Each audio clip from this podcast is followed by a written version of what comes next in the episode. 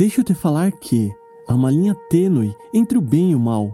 O herói de alguns já foi o demônio de outros, tal como a mais temida figura para alguns já repercutiu como a salvação de outros. Maldito ponto de vista. Mas não existe apenas o preto e o branco, também há o cinza. Não Durmo é um podcast sobre ideias mirabolantes ilustradas pelas artes. E hoje eu vou te falar sobre o falso heroísmo de Eu Sou a Lenda e The Last of Us. Quando Robert Neville trilhou sua desventura em um mundo pós-apocalíptico na busca da cura para o vampirismo, que é apresentado em Eu Sou a Lenda, o autor Richard Madison fez mais do que oferecer ao mundo uma obra-prima do terror. Ele explorou as multifacetas de um ser humano em decadência. E não se trata apenas da decadência da humanidade como um todo, mas da humanidade singular. Estamos falando aqui da opressão da vida e a necessidade, sobretudo, o que constrói nosso caráter e ética. Quando pensamos em punição, logo imaginamos ataques físicos, torturas, confinamento.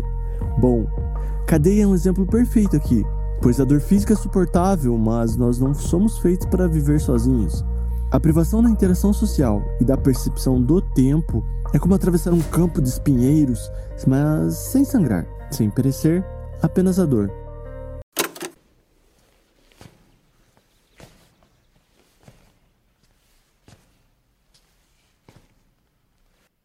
Prometi a minha amiga que viria falar com você hoje. Olá. Olá. Por favor, diz olá para mim. Por favor, diz olá para mim. Não quero dramatizar, mas a solidão é algo importante aqui, pois é a solidão que constrói a narrativa de Neville. Mais do que isso, em um ponto de vista, ela constrói Neville. E a importância disso é o impacto das suas ações. Não, ele não é um herói. E não, ele não é um vilão. Seus atos puros ou não, em busca de algo para salvar sua espécie, sob um ponto de vista heróico. Suas ações repugnantes e violentas, em uma busca por sua obsessão, é infame. De repente, ele sabia que não queria que ela fosse para a cama. Queria que ela ficasse com ele. Não sabia o porquê, mas ele não queria ficar sozinho. Há uma ambiguidade quando pensamos em bem ou mal, dark side ou light side.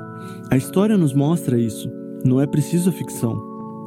A construção da heroína é subjetiva para quem a contempla, pois nada é singular em seu efeito, e por melhor que seja sua intenção, a vilania pode também ser o seu fardo. Ellie saiu desacordada nos braços de Joel depois de uma chacina de vagalumes. Ele acredita que sua decisão é para o melhor, mas o melhor é sua própria percepção não se trata de simples escolhas, mas de toda uma construção histórica de infinitas escolhas, e acreditar é um fator determinante quando temos opções. The Last of Us não é só um jogo impressionante em aspectos técnicos, como despertou novamente na molecada a sede pelo conteúdo cinematográfico e narrativo dentro dos jogos eletrônicos. Depois de uma jornada sangrenta contra corredores, instaladores e Deus nos acuda, Joel finalmente chega ao seu destino com Ellie para que ela possa curar a humanidade, mas o preço disso é sua vida.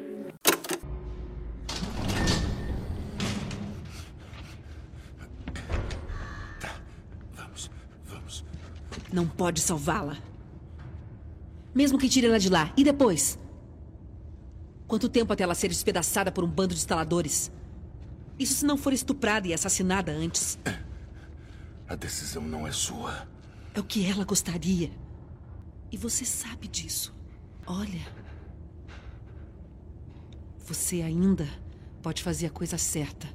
Ela não vai sentir nada.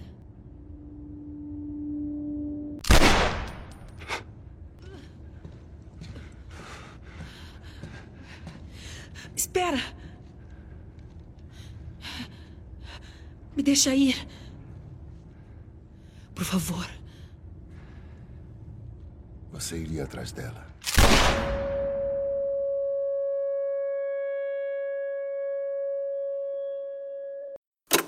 Como um pai adotivo e protetor, a possibilidade da morte de Ellie é algo abominável.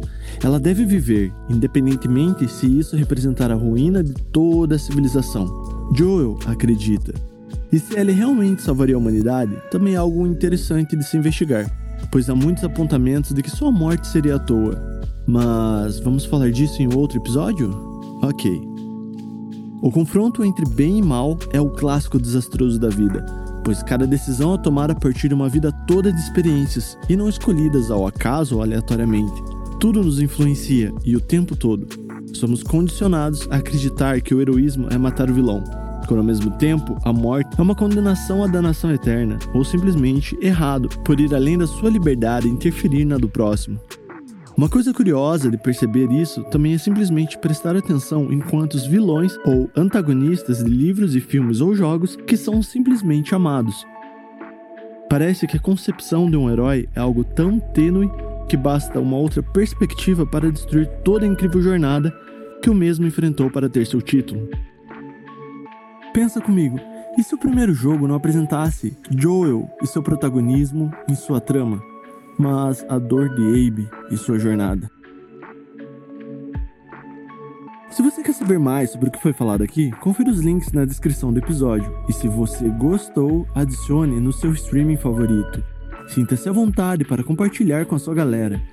Você também pode ajudar o meu trabalho explorando, compartilhando, comentando no site e nas redes sociais. E claro, se tornando um assinante acesse heialbqrq.glitch.me.